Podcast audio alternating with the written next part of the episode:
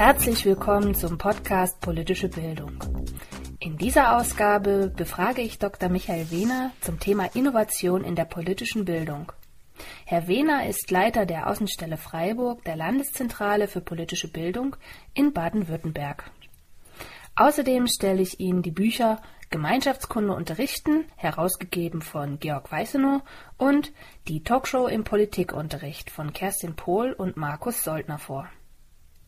Zum Abschluss hören Sie die Veranstaltungstipps für den Zeitraum März-April 2009. Herr Wehner, in einer Ihrer Aufsätze schreiben Sie, äh, die politische Bildung braucht einen Befreiungsschlag. Äh, von was sollte sich die politische Bildung denn als erstes befreien? Naja, Befreiungsschlag ist ja aus äh, der Fußballersprache entlehnt und äh, Befreiungsschlag meint für mich im Zusammenhang mit politischer Bildung vor allen Dingen den Befreiungsschlag aus der Defensive heraus in die Offensive zu geraten. Das scheint sich in den letzten Monaten auch ein bisschen bewahrheitet zu haben, dass politische Bildung auch in den Kreisen, die wir dringend zur Unterstützung unserer Arbeit brauchen, wieder stärker Beachtung findet, dass politische Bildung und ihre Notwendigkeit auch stärker wieder gesehen wird, von Seiten beispielsweise der Politik auch. Äh, liegt wahrscheinlich auch daran, dass wir uns selbst stärker aggressiv, offensiv positionieren mit der Tatsache, dass Demokratie eben nicht vom Himmel fällt, sondern äh, pädagogische Begleitprozesse benötigt und erfordert. Und deshalb braucht sie also zum einen den Befreiungsschlag herauszukommen aus der Defensive in die Offensive, um deutlich zu machen, welchen Nutzen politische Bildung hat. Zum anderen braucht die politische Bildung den Befreiungsschlag äh, von Seiten der zu starken Bürokratisierung, die in staatlichen Einrichtungen und politische Bildung ist ja in der Bundesrepublik Deutschland nach wie vor im öffentlichen Auftrag vor allen Dingen äh, zu sehen, wenn ich jetzt als Vertreter der Landeszentrale für politische Bildung dieses Feld äh, betrachte, dann heißt das, dass wir uns frei machen müssen von allzu starken Reglementierungen, Gängelungen, äh, auch eigenen Befindlichkeiten, Positionen mit Vermerken abzusichern, äh, ängstlich danach zu trachten, und zu schauen, ob denn auch alle Formalitäten erfüllt sind. Natürlich sind wir eine staatliche Einrichtung, die ja Geld vom Land bekommt und natürlich äh, centgenau nachweisen muss, wofür diese Gelder Verwendung finden. Aber oft äh, wird da, glaube ich, des Guten zu viel getan und das blockiert Arbeitszeit, das blockiert Kreativität und das meine ich eben, wenn ich vom Befreiungsschlag der politischen Bildung im öffentlichen Auftrag eigentlich spreche. Mhm.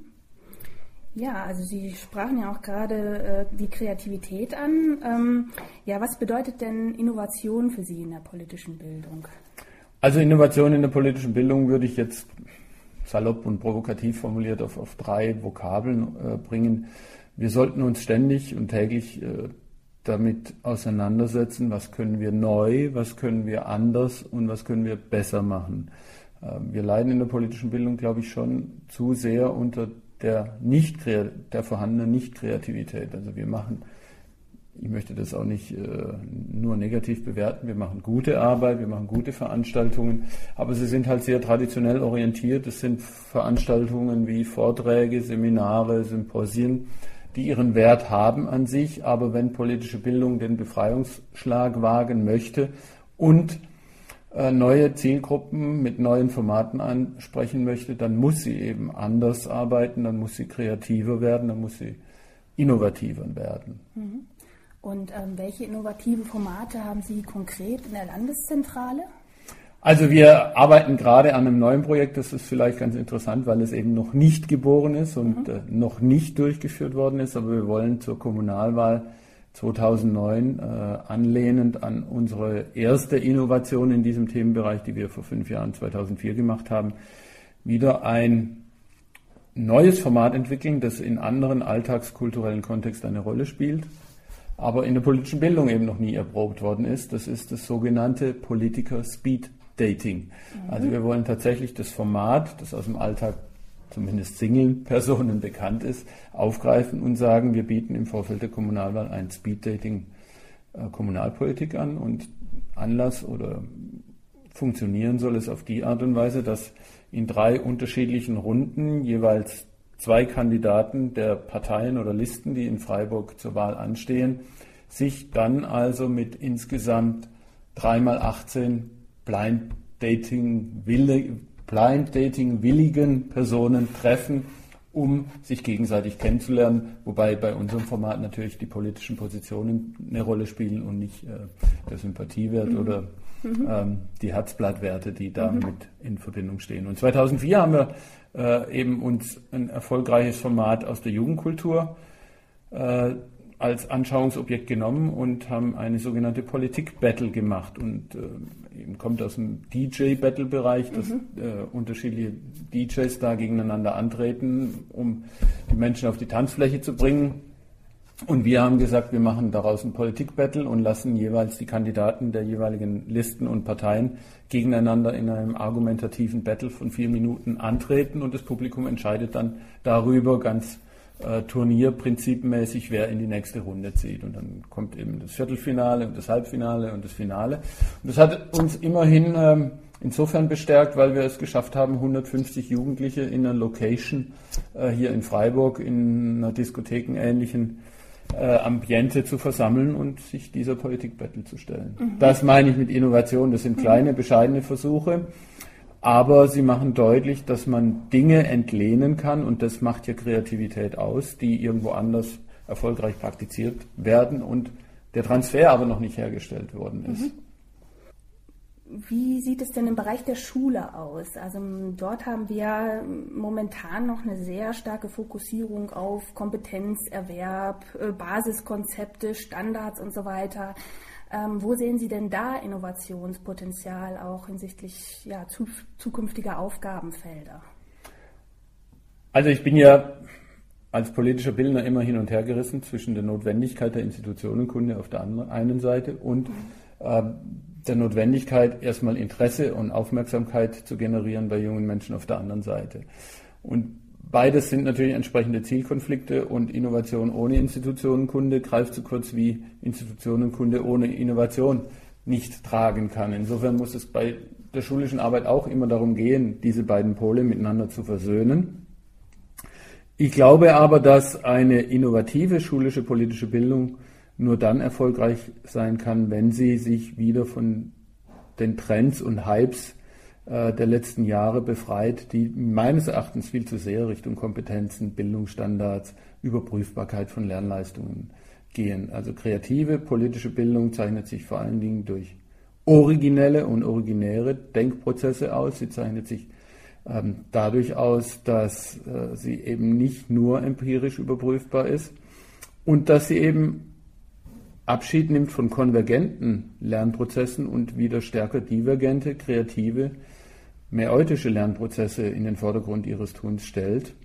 Und das wäre eben doch, glaube ich, auch eine deutliche Abkehr von diesen Kompetenzen, Evaluationen, Standardisierungen. Mhm. Also mein Anliegen, Anliegen ist tatsächlich mehr wieder Freiheit auch möglich werden zu lassen. Und Freiheit kann ich nur erproben, wenn ich auch frei im unterrichtlichen Tun bin und mich nicht nur an diesen Standards orientiere. Mhm. Kommen wir nun zu den Literaturvorstellungen. Im Wochenschau Verlag ist in der didaktischen Reihe das Buch Gemeinschaftskunde unterrichten erschienen. Wie schon die Fachbezeichnung Gemeinschaftskunde verrät, bezieht sich das Buch primär auf das Bundesland Baden-Württemberg. Dennoch finden sich auch wichtige Diskurse, die nicht bundeslandspezifisch sind. So setzt sich beispielsweise Ingo Juchler mit ökonomischer und politischer Bildung auseinander, Herbert Uhl zeigt die Bedeutung von Politikbildern und Deutungslernen auf, während Hans-Werner Kuhn das Konzept der Lesson Studies vorstellt. Im zweiten Teil des Buches geht es um den bildungspolitischen Rahmen des Faches in Baden-Württemberg. Der dritte Teil schließt mit Verbänden sowie Fort- und Weiterbildungsmöglichkeiten für Lehrer ab. Das Buch wurde herausgegeben von Georg Weißenow und ist 2008 im Wochenschau Verlag erschienen. Die Talkshow im Politikunterricht ist ein Leitfaden für die Gestaltung eines handlungsorientierten Unterrichts. Im Mittelpunkt steht hierbei die Makromethode Talkshow. Das Buch versteht sich aber nicht als reines Methodenbuch, sondern bietet auch Hintergrundinformationen zu inhaltlichen Themenschwerpunkten. Des Weiteren stellt das Buch Arbeitsmaterialien zur Verfügung, wie zum Beispiel Texte, Rollenkarten und Arbeitsaufträge. Die Materialien und Arbeitsvorschläge lassen sich in der Sekundarstufe 2 einsetzen. Das Buch stellt insbesondere für Referendare eine Bereicherung dar, aber auch erfahrene Pädagogen können ihr methodisches Repertoire erweitern und damit einen abwechslungsreichen und handlungsorientierten Unterricht gestalten. Herausgegeben wurde es von Kerstin Pohl und Markus Soldner, ebenfalls im Wochenschau Verlag 2008. Jetzt folgen die Veranstaltungstipps für den Zeitraum März-April. Vom 20. bis 21.03.2009 findet im Intercity Hotel Frankfurt die Fachtagung Diversität sichtbar machen statt. Bei dieser Multiplikatorentagung können in Workshops verschiedene Aspekte zu Diversität und kultureller Vielfalt erarbeitet werden. Der Abschluss bildet eine Podiumsdiskussion zu der Frage, wie in Zukunft Diversity Management in der politischen Bildung nutzbar gemacht werden kann. Auch in der nächsten Tagung geht es um kulturelle Vielfalt.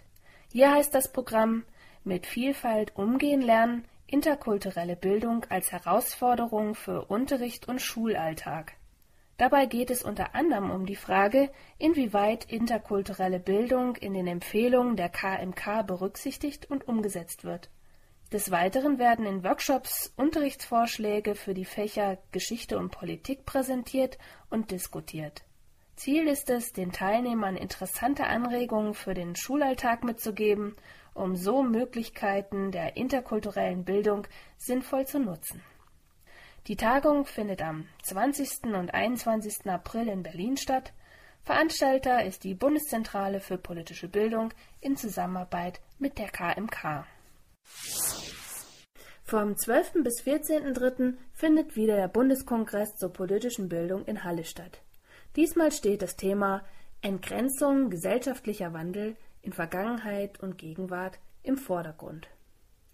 Unsere Gesellschaft ist geprägt von vielen bereichsübergreifenden Veränderungen, sei es im Bereich der Arbeitswelt, des Klimawandels, der Kommunikation oder Migration. Welche Konsequenzen dies für den Bürger und für die politische Bildung hat, kann unter anderem in Sektionen und Workshops erarbeitet werden. Veranstalter ist auch hier wiederum die Bundeszentrale für politische Bildung in Kooperation mit der Deutschen Vereinigung für politische Bildung. Eltern, aber auch Pädagogen sind oft unsicher, was den Umgang von Kindern mit Computerspielen anbelangt. Aus diesem Grund finden nun in verschiedenen deutschen Städten Elternlernpartys statt.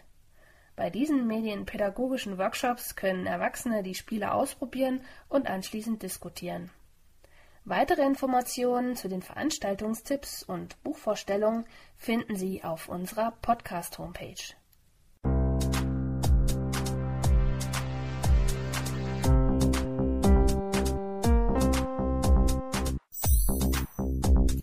Das war die 14. Ausgabe des Podcasts Politische Bildung. In der Redaktion waren Professor Dr. Sander und Nina Toss.